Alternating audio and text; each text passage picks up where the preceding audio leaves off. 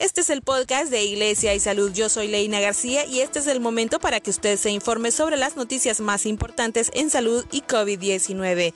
Anticuerpos de COVID-19 se debilitan un mes después del alta médica. Esto lo ha dicho la revista científica Plus Pathogens tras publicar un importante estudio sobre el tema contó con la presencia de pacientes recuperados de COVID-19 y se encontró que tres o cuatro semanas después de que estos recibieron el alta médica, la actividad neutralizante de los anticuerpos recogidos de ellos disminuyó significativamente. Esto indica que los pacientes de COVID-19 pueden ser susceptibles a una reinfección de coronavirus.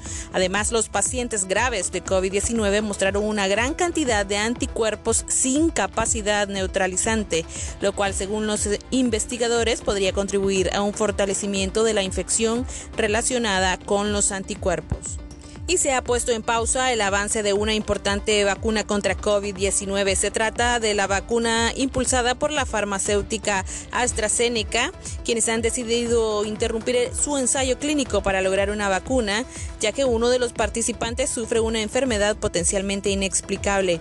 Se ha definido esta decisión como una acción de rutina que sucede siempre que hay una enfermedad potencialmente inesperada en uno de los ensayos mientras se investiga más. Se establece la pausa para asegurar la integridad de los datos obtenidos en los estudios. El vocero de la farmacéutica, citado por medios, ha dicho que se está trabajando para acelerar la revisión de este incidente único con el objetivo de minimizar cualquier impacto potencial en los planes del ensayo. AstraZeneca tenía previsto tener su vacuna disponible para el primer semestre de 2021 y es considerada como una de las más avanzadas del mundo por la OMS.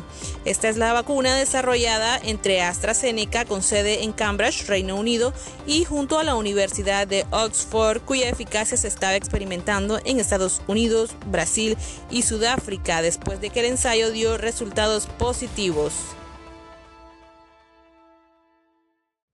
Y no habrá vacunación masiva hasta antes de 2022. Esta es una importante aclaración que ha hecho la Organización Mundial de la Salud, ya que en la carrera por desarrollar una vacuna contra la COVID-19, misma a la que se han lanzado decenas de farmacéuticas y firmas biotecnológicas, ha generado esperanza y a la vez confusión sobre los plazos en los cuales una o más vacunas podrían estar disponibles para inmunizar a la población. Sin embargo, vale aclarar que aún no existe una sola vacuna que haya completado el proceso de prueba y el protocolo y que haya demostrado que sirva contra el nuevo coronavirus. Así que no se espera que esta llegue antes de la mitad de 2021. Por tanto, las medidas de prevención de la nueva normalidad como la distancia social, mascarilla y lavado de manos deben seguir vigentes como las maneras más fiables de cuidarnos ante el contagio.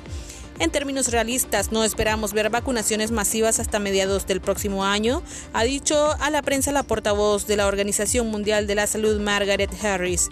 Ella ha informado que entre seis y nueve candidatas a vacunas están en fases avanzadas y ha contado con la participación de unos 30.000 voluntarios, de la cual se extrae la información sobre la eficacia del producto para confirmar si esta vacuna será segura. Muchos piensan que a principios del próximo año llegará una panacea que lo resuelva todo, pero no va a ser así. Hay un largo proceso de evaluación, licencias, fabricación y distribución, subrayó la jefa de científicos de la OMS y aclaró que siendo positivos, las primeras dosis serán distribuidas entre población de mayor riesgo a mediados de 2021, pero que no tendremos vacunaciones masivas hasta 2022. Valga la aclaración. Y a pesar de que los rebrotes en Europa han disparado nuevamente las cifras de contagios, se ha demostrado que el COVID-19 está siendo menos letal después de nueve meses de que se reportaron los primeros casos de COVID-19 en el mundo. La directora técnica de la OMS para la COVID-19, María Van Kerkhove, explica que el hecho de que las muertes diarias por coronavirus en Europa sean en la actualidad mucho menos que en abril, pese a que estos nuevos números de detectados sean similares a la primera etapa, se debe a que ahora conocemos mejor el virus. Actualmente sabemos cómo encontrar los casos antes, cómo tratarlos, cuándo darles oxígeno, hospitalizarlos o administrarles dexametasona.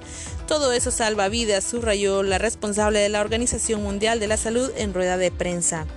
Y es que han pasado nueve meses desde que se reportó el primer caso y desde ese momento hasta ahora podemos decir que la comunidad científica ha hecho una carrera especial donde ha acumulado conocimientos y descubrimientos que hoy nos preparan para enfrentarnos mejor a la COVID-19. Sin embargo, aún la carrera no está ganada, por tanto la invitamos a continuar cuidándose. Es todo por mi parte a través de eh, las plataformas de arroba diócesis media, iglesia y salud en Facebook e Instagram. Pueden continuar siguiendo nuestro contenido digital.